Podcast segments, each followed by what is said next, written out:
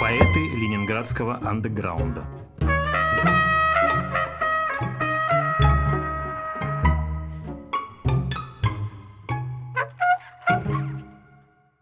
Добрый день, я Валерий Шубинский. Мы продолжаем наши лекции, посвященные ленинградскому андеграунду, ленинградской непоцензурной поэзии. Сегодня тема нашей лекции – поэты так называемой Ленинградской филологической школы. Ну, понятие филологическая поэзия во второй половине 20-го, начале 21 века обычно связывается с университетами. Да, есть в Америке традиция университетской поэзии, поэзия питательной средой, который материалом, которые являются книги, переживания по поводу книг, книжные образы. С другой стороны, тема филологической поэзии, исток филологической поэзии – это язык, размышления над языком, внутренняя жизнь языка. Вот, ну, когда говорят о филологизме в русской поэзии, вспоминают самых разных поэтов, начиная, допустим, с Александра Кушнера. Хотя для Кушнера, поэт, как ленинградский поэт, о котором мы говорить в нашем курсе специально не будем, хотя это поэт незаурядный и важный, потому что тема нашего курса – это неподцензурная поэзия советской эпохи, это андеграунд, а Кушнер, так его жизнь сложилась, что практически все, что он писал, он без больших проблем публиковал в Советском Союзе, что, конечно, не делает его поэзию хуже. Но для Кушнера темой, для Кушнера филологические переживания, филологические настроения были скорее темой. Да? Вот. В целом, по складу своего поэтического дарования он все-таки лирик в таком более традиционном смысле слова.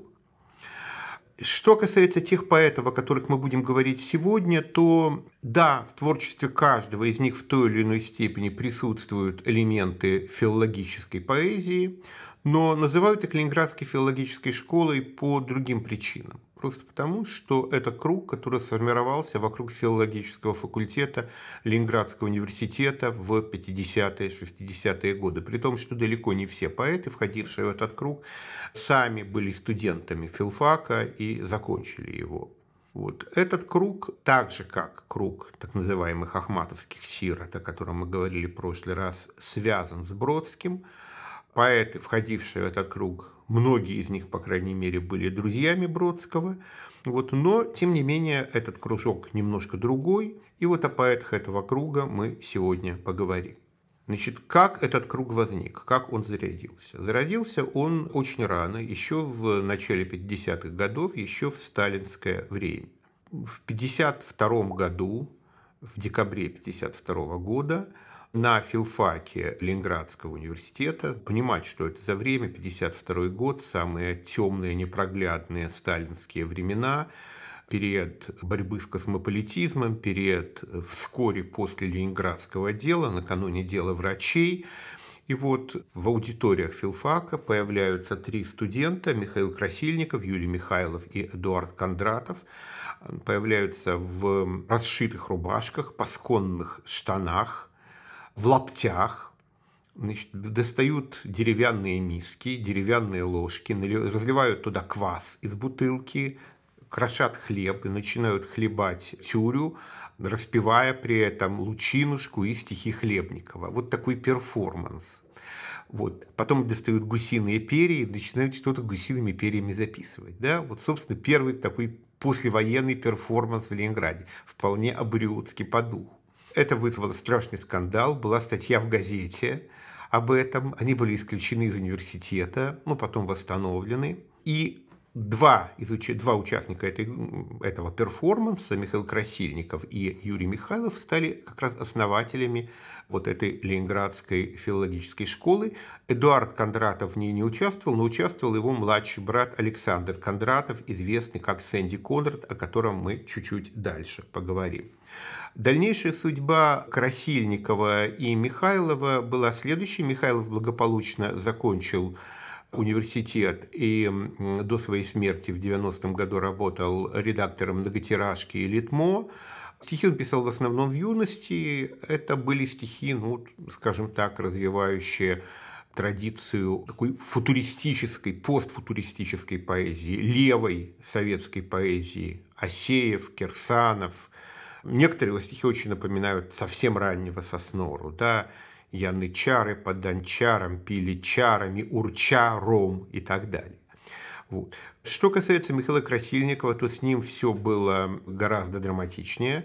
Он в 1956 году был арестован за то, что... Значит, есть две версии. Одна версия, что он во время ноябрьской демонстрации, демонстрации 7 ноября, кричал лозунги «Да здравствует свободная Россия! Да здравствует свободная Латвия!» А почему Латвия? Потому что он был уроженцем Риги. «Да здравствует свободная Венгрия», было венгерское восстание в 1956 году. Другая версия, она более интересная, что он кричал ну вот, когда были демонстрации советские, кто-то выкрикивал лозунг, и толпа, не очень разбираясь, что это за лозунг, кричала «Ура!», да?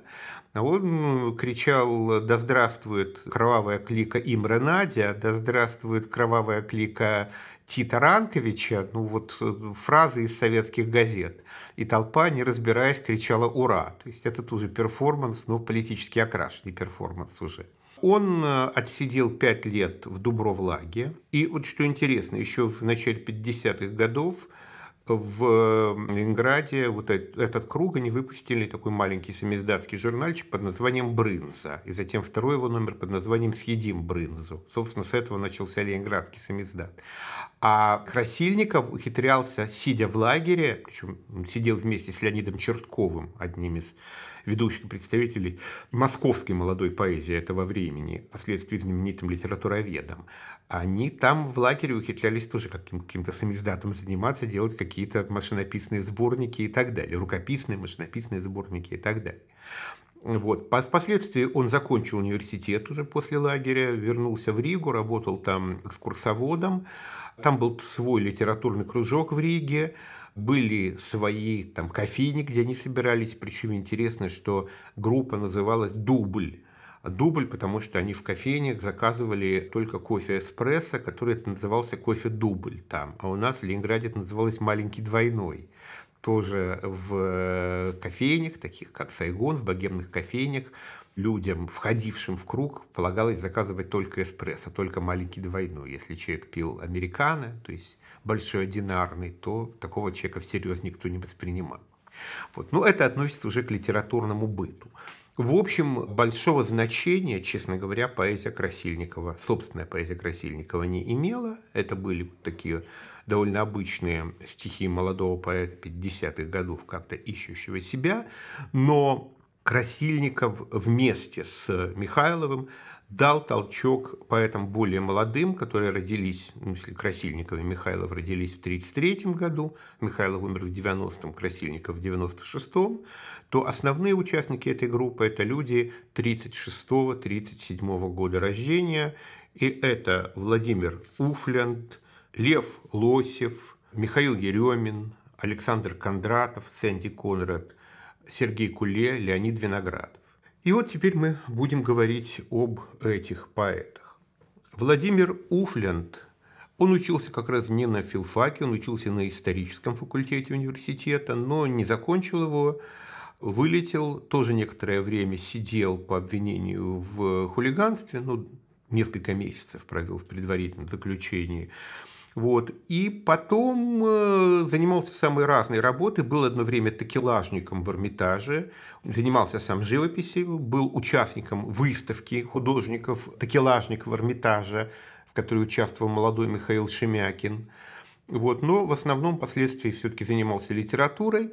Он жил в советское время литературным трудом, жил, писал детские стихи, писал э, тексты для эстрады, но его настоящая поэзия, она все-таки не, не публиковалась, почти не публиковалась. И книги у него начали выходить только в 90-е годы.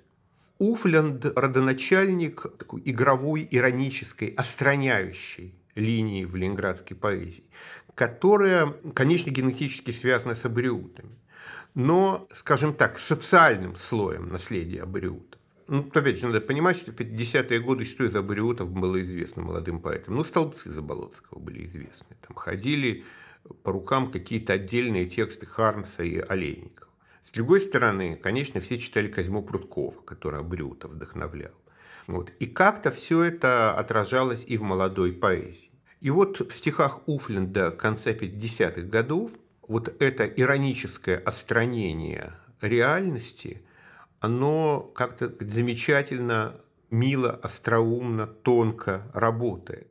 Мир оказывается совершенно иным, оказывается не таким, каким его описывают, и таким, каким он кажется обыденному сознанию.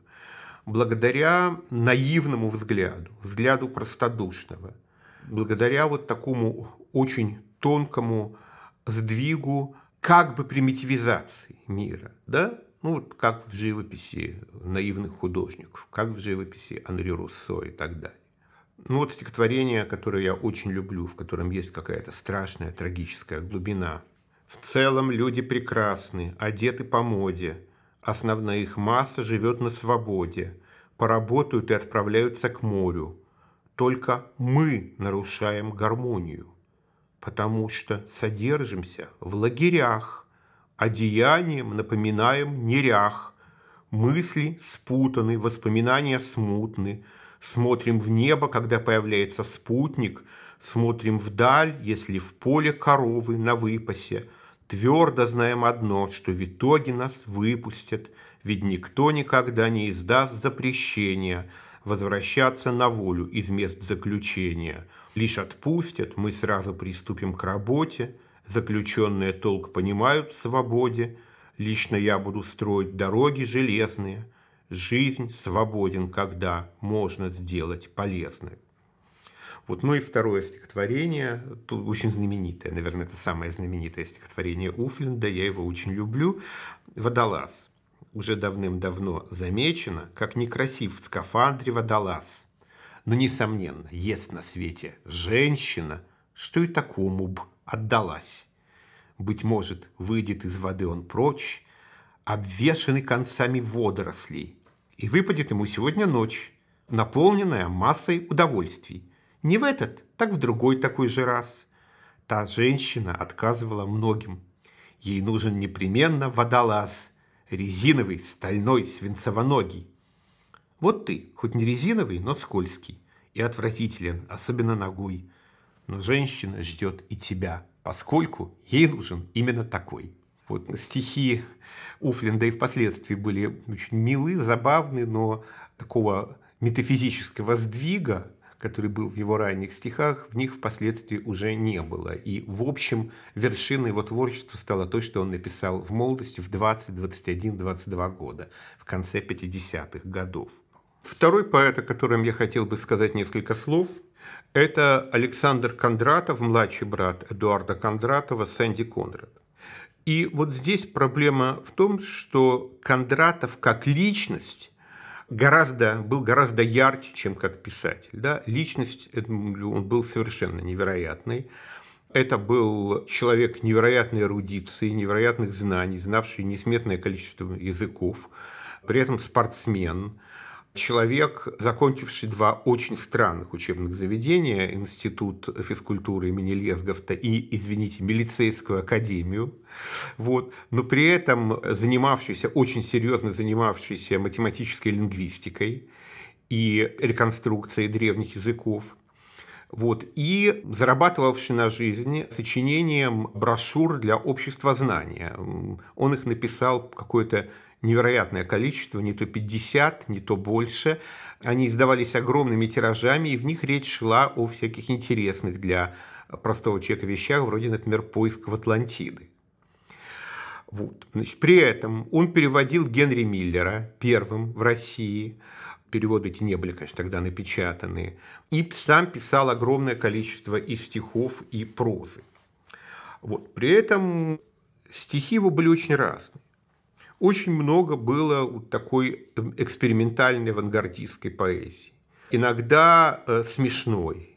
Там самые разные эксперименты были, например, стихи, состоящие только из числительных.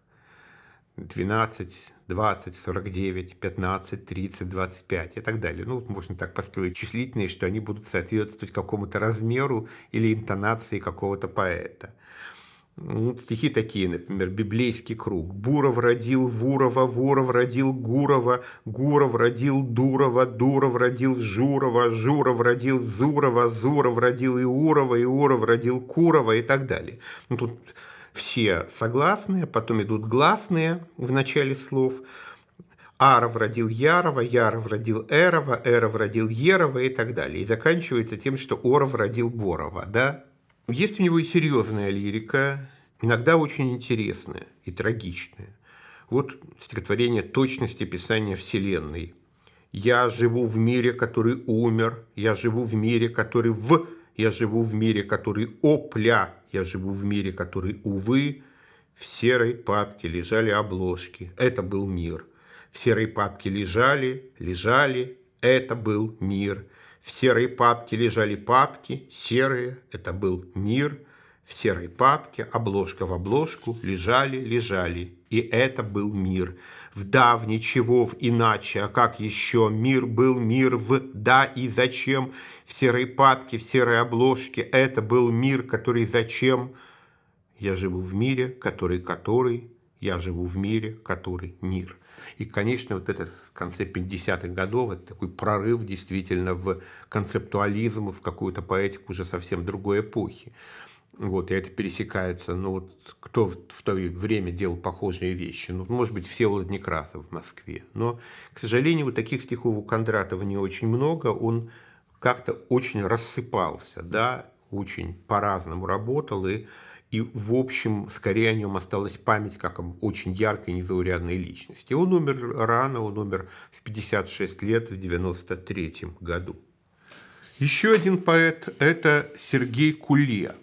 Сергей Куле, он умер первым из них, он умер совсем рано, в 48 лет, в 84 году, 48 лет, от рака. Он работал так же, как Юрий Михайлов, редактором заводской многотиражки – и писал он совершенно другой традиции. Значит, вот тогда, в 60-е, 70-е, 80-е годы, в Советском Союзе большинство поэтов писали регулярным рифмованным стихом. Но были поэты, которые писали свободным стихом, верлибр.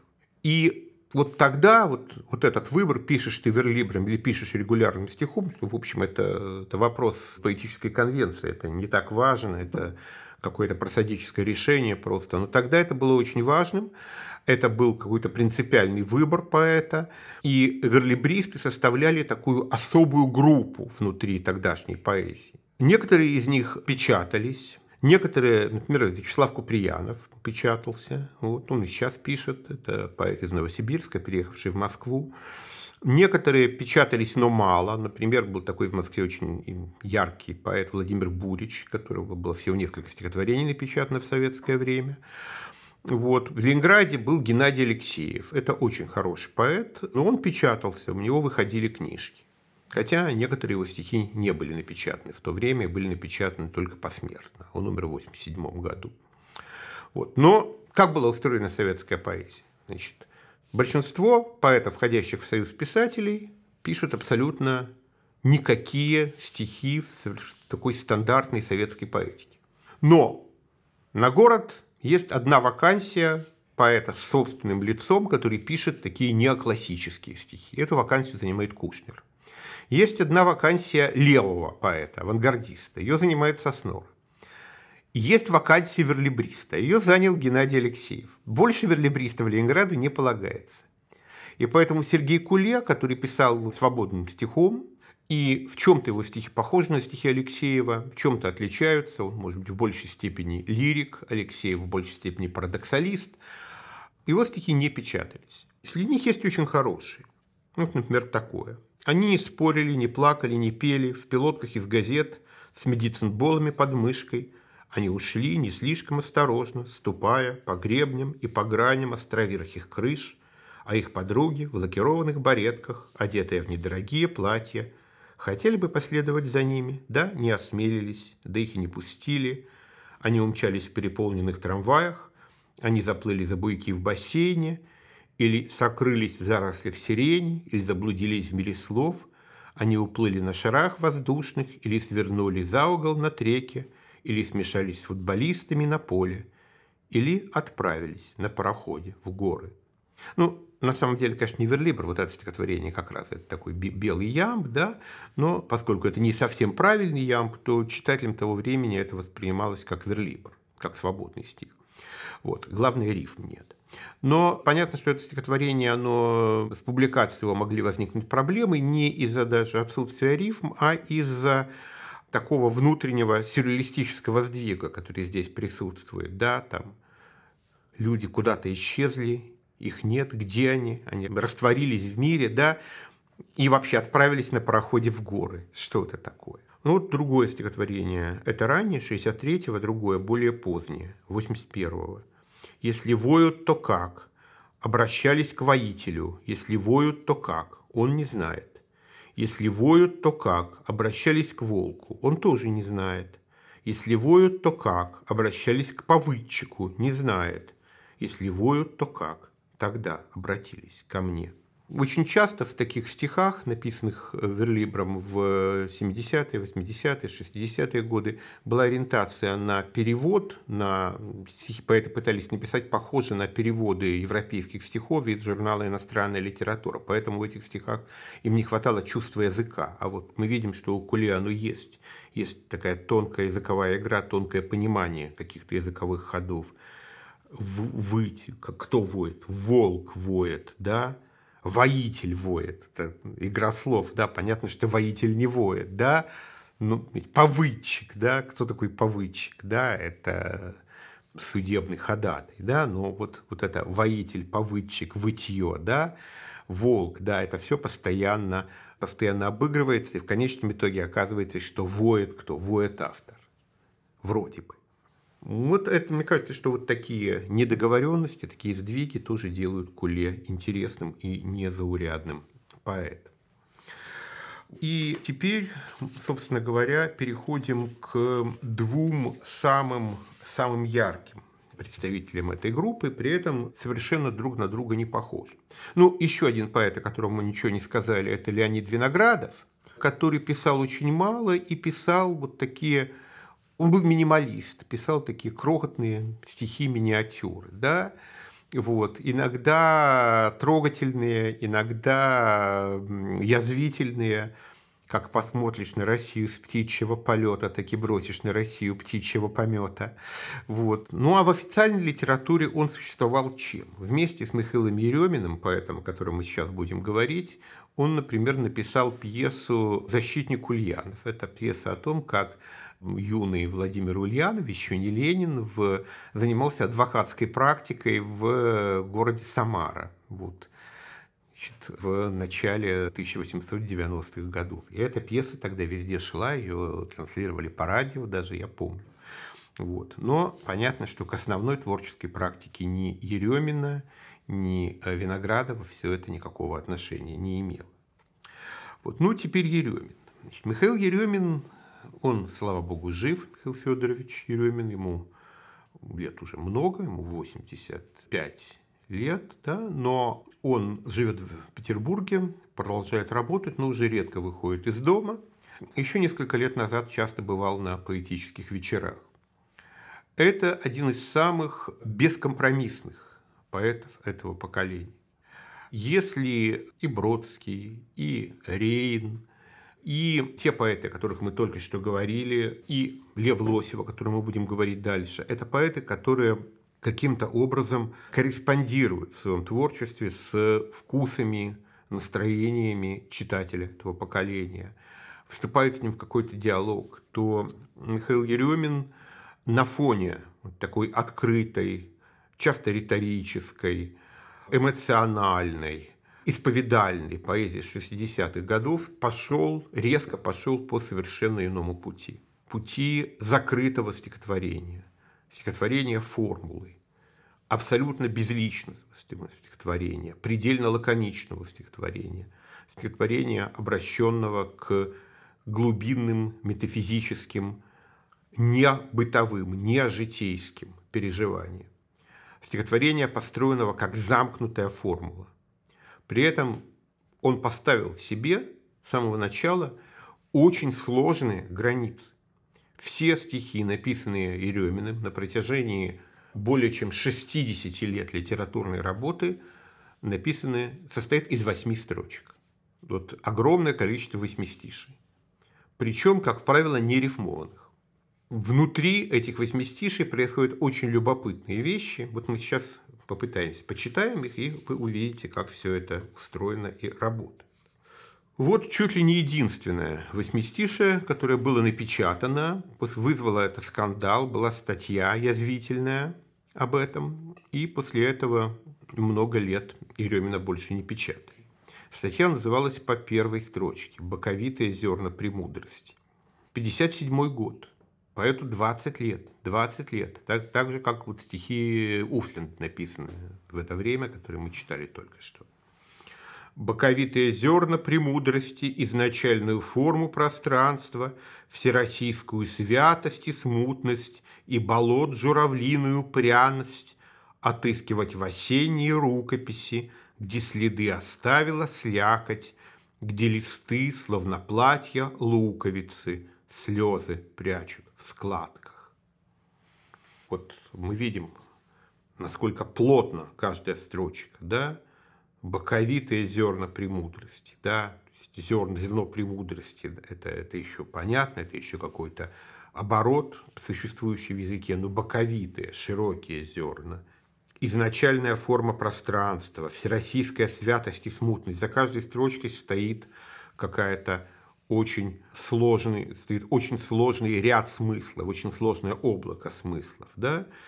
Вот. И все это идет через запятую, все это перечисляется, и все это отыскивается в осенней рукописи, где следы оставила слякоть. То есть природа есть некая осенняя рукопись, в которой слякоть оставила следы, в которой листы, словно платья луковицы, слезы прячут в складках.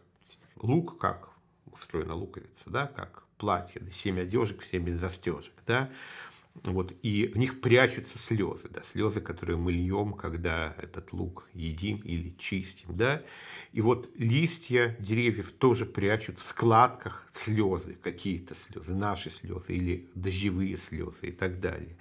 И вот в этой рукописи природной можно отыскать э, вот все это, зерна премудрости, форму пространства, журавлиную пряность болот и, наконец, святость и смутность всероссийскую, да, российскую, заключенную в природе России, в ее прошлом и настоящем. Вот такое плотное напряженное стихотворение.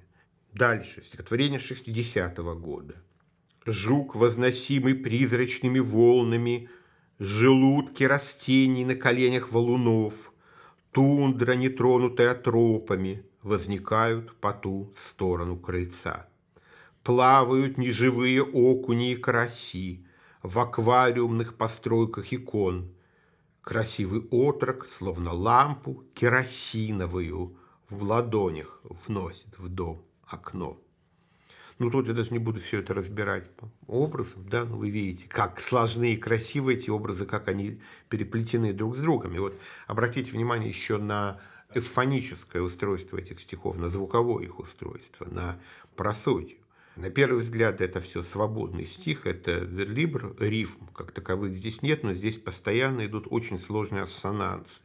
Волнами валунов, караси и вдруг керосиновую, да, если бы здесь были регулярные рифмы, мы это как рифму даже могли бы прочитать. Икон, окно, да, вот э, все это очень плотно между собой связано внутри стихотворения чуть более поздние стихи. Животные обуваются в снежные следы или впадают в логово. Растения гонимы холодом в лабиринты корней и луковиц. Люди уменьшают до размеров обуви, присущие водоемам ладьи. Подо льдом, как под теплым небом, фотолук, фотолес, фотолето вернуть Создателю дары в прозрачности ретиновой обертки и сеть валежников, в которой плененная трепещет пустота, и антикупол с небом жидким, и антикубок муравейника с его поверхностью бегучей, корпускулярно-волновой. Ну вот мы видим, тут уже более поздние стихи 70-х годов, в стихи Еремина входит, во-первых, экзотическая немножко лексика, да, ретиновая обертка, да, и, во-вторых, естественно-научная проблематика, а сам естественно-научный тип мышления, тип подхода к материалу, да, антикупол с небом жидким, то есть вывернутый наизнанку купол, антикубок муравейника тоже вывернутый наизнанку кубок, да, и корпускулярно-волновая поверхность муравейника. Что такое корпускулярно-волновая? Это природа света, да, которая одновременно есть частица и волна, да, и вот муравейник, поверхность муравейника – это тоже частица и волна. Это даже не филологическая поэзия, это просто очень умная поэзия. Это поэзия, которая требует очень умного вглядывания в себя. Вот. И вообще вся тенденция поэзии Еремина с 60-х, э, 70-х годов, начиная и до, может быть, 90-х, это постоянное усложнение поэтики, постоянное усложнение языка. Все более и более сложно построены эти внутренние формулы. Вот 79 год пути происхождения забыто, аллея или просека впадает в пруд с озерной живностью и флорою, на венах корней запекшаяся голубая кровь, в чертополохе белый камень зябко плечом поводит. Лиственная молвь, подобно не в местоимениях, некто и нежность. Ну вот еще стихотворение, это уже такая социальная поэзия. Нет не грустить о славных временах, народных пирожков с начинкой из ливера еретиков, но, скажем, примерять личины, напялил, словно маску, кости таза, изящный позвоночник изогнул, подобно хоботу противогаза, и стал неузнаваем Вильзевул, и беседовать о самоценности плацебо – Плацебо – это, мы сами понимаем, это бесполезное лекарство, лекарство, которое дается больному, чтобы он считал, что ему дано лекарство, да, для, в качестве эксперимента. Проверяется таким образом, работает ли настоящее лекарство. Вот. Но здесь вот этот разговор о самоценности плацебо да, ведет некто примеряющий личины, а в скобках указано, что эти личины – личины прошлого, личины людей прошлого, личины, связанные с историческими имитациями, с историческими реконструкциями, примеряет кто? Вильзевул. Да, это, в общем, в каком-то смысле очень актуальные стихи. Вот стихотворение 94 -го года, уже более позднее. «Рангоут окна, созерцать застекленные воды, из коих явленный три века дрейфующий кеннинг, на диво, проклятия, потопы, осады и бунты, остойчив, а розмыть, ну, слава тебе, вот и сподобились, ныне как некогда, в два клюва кровавую печень клюет. Вот для того, чтобы понять это стихотворение, нужно знать слова. Что такое кеннинг? Кеннинг – это, это сложный прием скандинавской поэзии, соединение, сжатый очень образ. Этот Кеннинг – это что? Это Петербург, который одновременно есть корабль, остойчивый на водах, несмотря на проклятия, потопы, осады и бунты. Три века. Три века городу, три века Петербургу, три века петербургскому, петербургской истории России, да, Петербург, имперской истории России. И в итоге все смыкается, так как смыкается в Кеннинге, смыкается в этом образе скандинавской поэзии, все идет кольцом, в два клюва двуглавый орел, как прежде, плюет, клюет кровавую печь. Да? Ну, вот тоже такое стихотворение социальное и тоже обладающее, как мне кажется, сейчас некой актуальностью. Но для того, чтобы разобраться в этом, надо знать, надо, во-первых, понимать, как устроен образ, разбираться в синтаксисе, в синтаксических конструкциях сложных. Во-вторых, знать все слова, которые употреблены в стихотворении поэтом. И все эти сложные смыслы, всю эту сложную метафизику как-то уметь в своем сознании замкнуть. В этом смысле действительно Еремин такой метафизический поэт, так же, как поэты эпохи барокко. И поэт, конечно, очень необычный и очень своеобразный. Лев Лосев, Лев Владимирович Лосев – это, наверное, полная противоположность Еремину, несмотря на связывавшую их долгие годы дружбу и принадлежность к одному кругу. Лев Лосев, настоящая фамилия Лившиц, он родился в 1937 году в семье советского поэта Владимира Лившица. Ну вот я упоминал в первой лекции, что в Ленинграде в конце 40-х, начале 50-х годов был круг поэтов, которые пытались каким-то образом все-таки сохранять культуру поэтическую, если не что-то иное.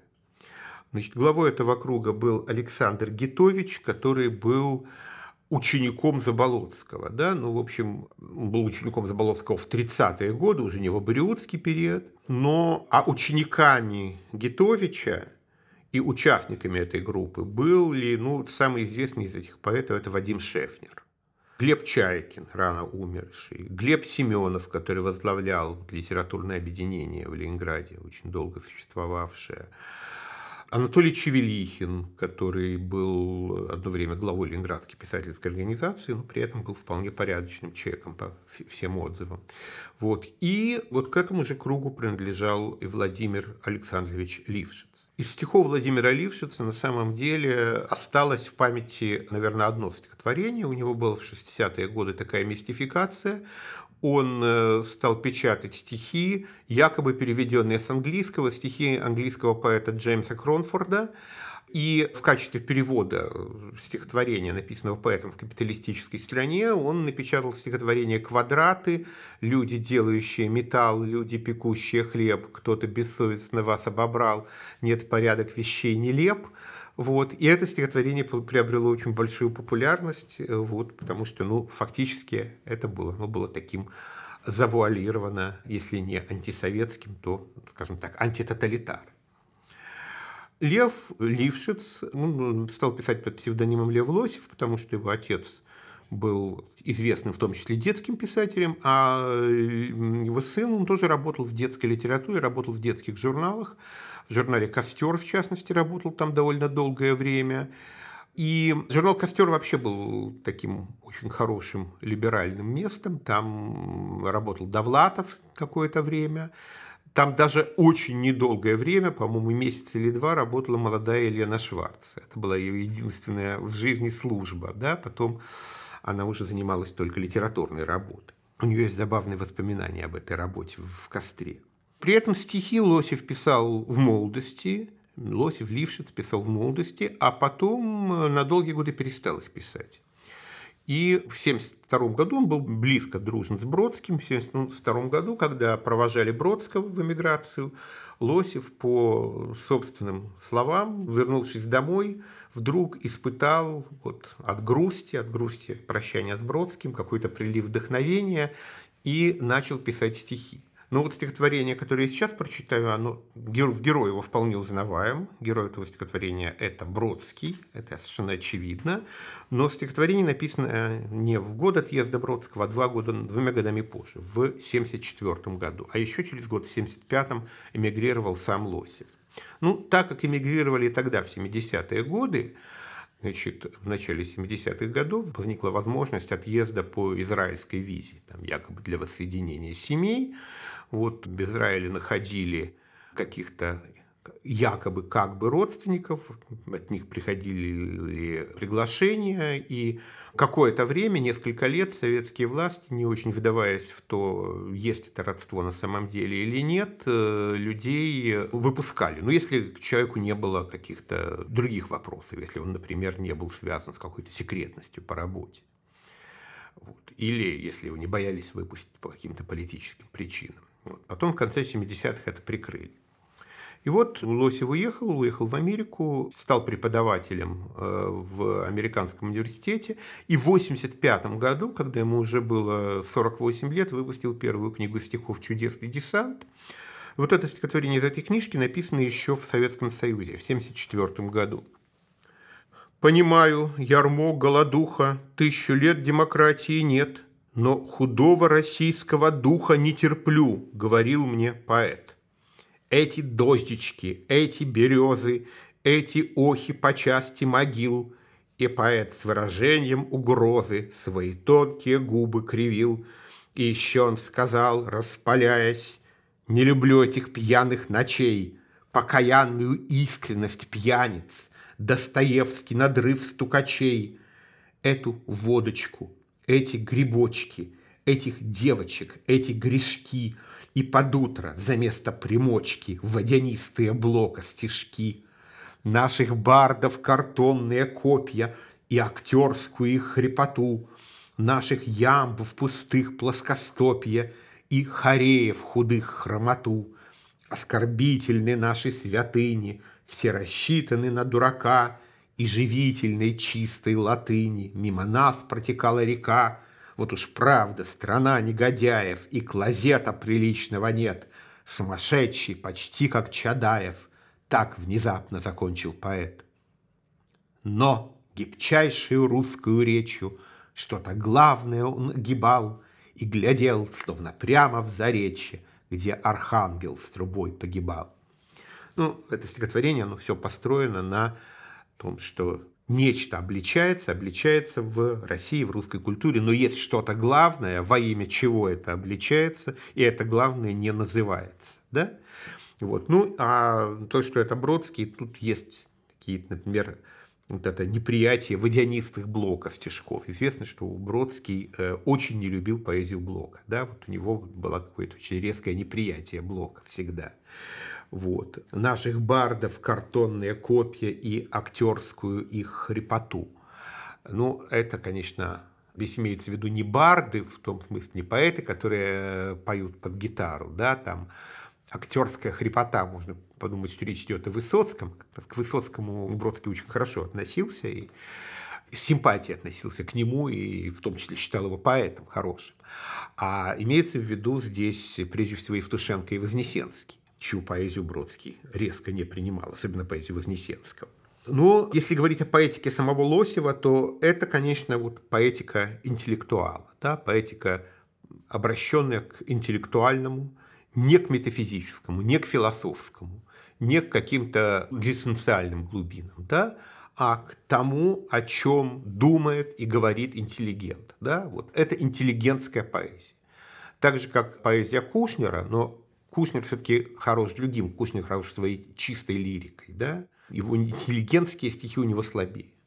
А вот Лосев – это интеллигент par excellence, да? Это его стихи – это стихи умного, интеллигентного человека.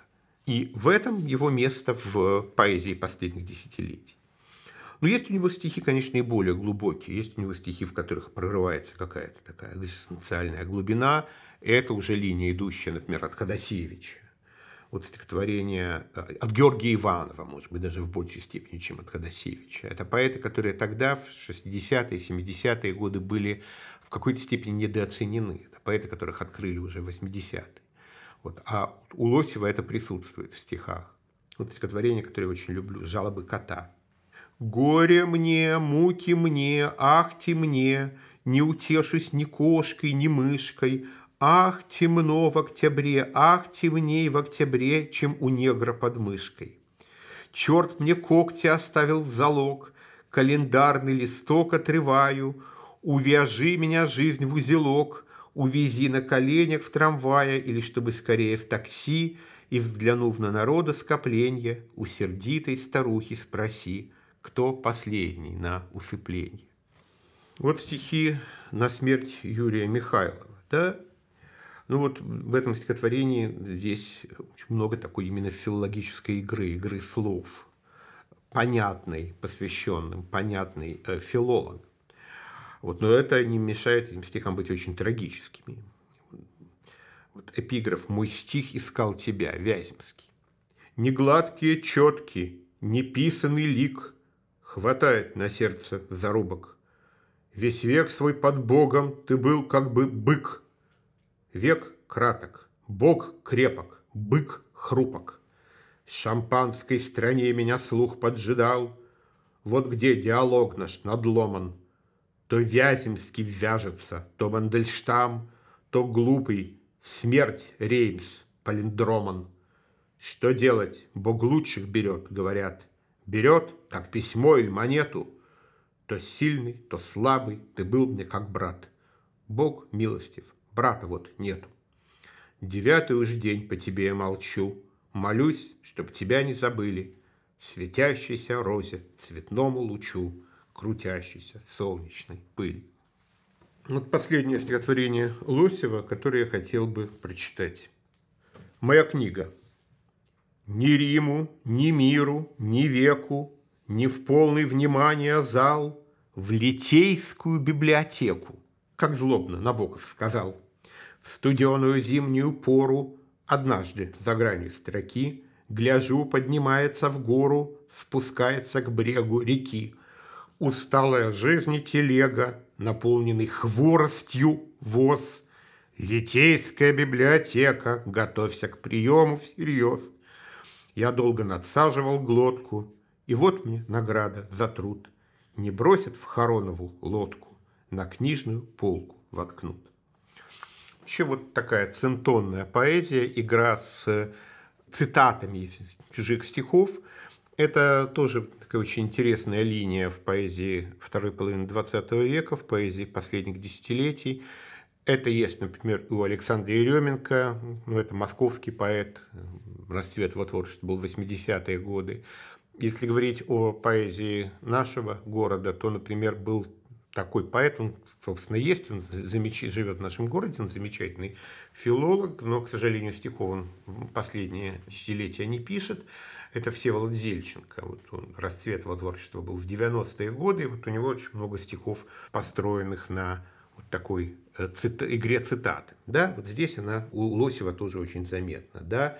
Вот. И игра слов постоянная. Хворостовоз, наполненный хворостью воз и так далее. Вот такие, таковы варианты, да, таков диапазон поэтов Ленинградской филологической школы. На этом, наверное, эту лекцию мы заканчиваем.